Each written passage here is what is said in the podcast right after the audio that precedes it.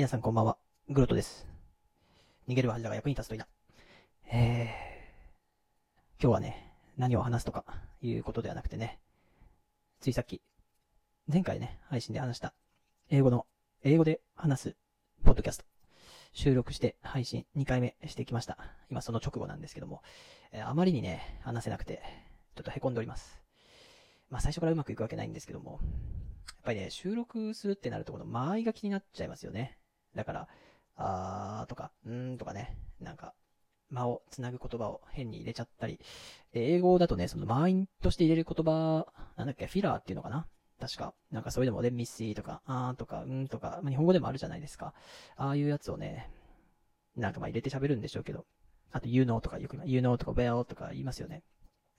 まああんまりそういうの入れてもね、まあ聞きづらいんでしょうけど、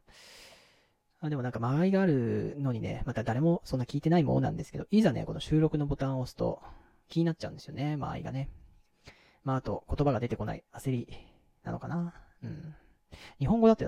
かなりね、気楽にこれ喋れるんですよね。まあ当たり前か。まあ英語でもこのぐらい、なんかのんびりね、間合いがあっても余裕を持って喋ればいいのかなと思うんですけどね。うん。良かったとこね、ちょっと取り上げると、いろんなね、人の YouTube 今見てんすよ、英語でやってるやつ。主にはなんか英語の発音をね、とかあのフレーズとか教えてくれる海外の YouTuber の見てんですけど、まあそれのフレーズをちょっと真似してみたりね。あと、英語の会議に備えてちょっと覚えたフレーズを入れてみたりして、滑り出しのね、えー、3センテンスぐらいは、なんかそれっぽかったですよね。3つだけかよって感じですけど。まああとはね、いかんせん、まあ、文章を作る能力がね、とっさに文章を作る力がないんでね。あまあだね、文法とかをね、ガチガチやるっていうのも、ちょっとまた、受験勉強みたいに元、元通りになっちゃうので、まあそれはやんないように、もう文法は壊滅的でもいいから、なんとなくね、発音よく、言いたいことが伝わればいいっていうので、ちょっとやっていきたいなと思ってて、あんまり気にしないようにしてんですけど、とはいえね、単語だけボンボン出すっていうのも難しいし、文法気にしないって言ってもね、やっぱり話そうとするときに多少やっぱりそういうのを意識しないと文章にならないんでね。なんかやっぱりちょっと考えちゃうなっていう気がしますね。まあ、ただ、基本的にそんなに使う言葉ってないと思うんですよね。日常あったこととか。あの、まあ、2回目はね、自己紹介したんですけど、そんな自己紹介でも喋ることって決まってるじゃないですか。自分の名前とどこで生まれたかっていうのと、まあ、どんな生い立ちかっていうざっくりしたね、話と、うん、今、あ仕事何やってるどこで働いてるぐらい言うだけじゃないですか。だからま大したことないはずなんですけど、なんとなく1回目の収録の方が喋れたなっていう気がしますね。うん。なんか2回目は、パッとした、いい表現で、えー、ポンポンと喋れなかったなと、ちょっと残念に思っております。まあただ、まあそれがね、分かったっていうことが収穫かなと思うので、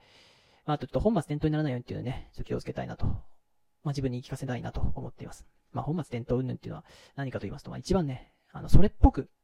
英語が話せるようになるっていうのを今目標にしてるんですよ。うん。だから、即ね、英作文がね、頭でパッとできてね、日本語、日本語みたいにこう喋れるなんていうのはね、目標にしてなくて、それっぽいっていうのはね、もう発音さえ良ければいいと思ってるんですよ。あの、まあ、変な感じですけど、かっこよければいいと思ってるんですよね。まあ、これはまあ半分、まあ自己満足っていうのもあるんですけど、もう半分はちょっとね、真面目な話で、基本ちょっと思ったんですけど、プレゼントがするときって、まあ、日本語の場合だったら、まあ、その、スライドにね、書いてある文字とか絵をヒントに、えーまあ、台本みたいな僕は作らない派なので、えー見た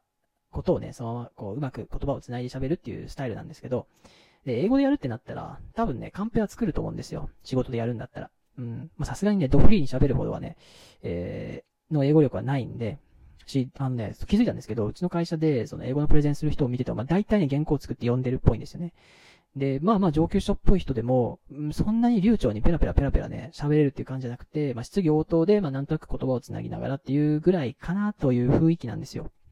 で、そしたらね、えー、まあ言うセリフ決まってる？まあやるとしたらファシリテーターか、まあプレゼンターぐらいで、質疑応答はちょっと難易度高いんで僕は多分やんないと思うんですよ。